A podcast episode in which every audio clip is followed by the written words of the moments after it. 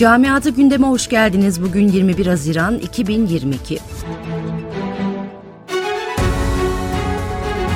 Almanya'da hükümetin vaatleri arasında yer alan çifte vatandaşlık hakkının herkes için sağlanması ile ilgili Başbakan Olaf Scholz'dan önemli bir açıklama geldi.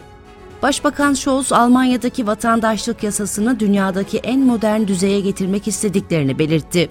Olaf Scholz, vatandaşlığı kabullerin %50'si birden fazla uyruğunda kabul edilmesiyle gerçekleşiyor ve diğerlerinde neden böyle olmadığını açıklamak zor ifadelerini kullandı.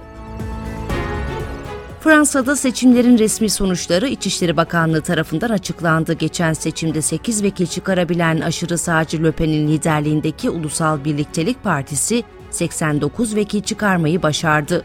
Bu sonuçla meclisteki birçok komisyonda da vekil bulundurma imkanına sahip oldu. Le Pen yaptığı açıklamada Fransız siyasetinde tarihi bir zafere imza attık, deprem yarattık diye konuştu. Rusya-Ukrayna savaşı Avrupa'da yaşam maliyetini her geçen gün artırıyor. Ülkelerde temel gıda ürünlerinde yaşanan fiyat artışları ve bazı ürünlerdeki tedarik sıkıntısı tüketiciler için endişe kaynağı olmaya devam ederken Avrupa'da gıda enflasyonunun bu yaz zirve yapması öngörülüyor.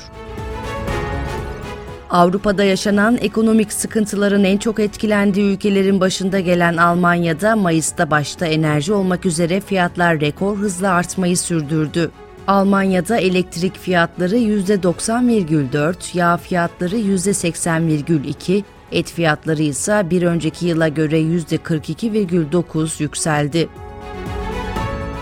Srebrenitsalı Boşnak sivillerin sığındığı Hollandalı Birleşmiş Milletler askerleri tam 300 Müslüman Boşnağı Sırplara teslim ederek soykırıma uğramalarına neden olmuştu. Bu askerlerin suçu Lahey Bölge Mahkemesi tarafından da sabit görülmüş mahkeme Boşnak sivilin Sırplara teslim edilmesinden Hollanda'yı suçlu buldu.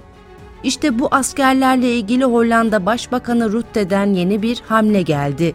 Rutte, Srebrenica'nın işgali sırasında kendilerine sığınan Boşnak sivilleri Sırp güçlerine teslim eden Hollandalı askerlerden özür diledi. Askerlere şeref ödülü verildi.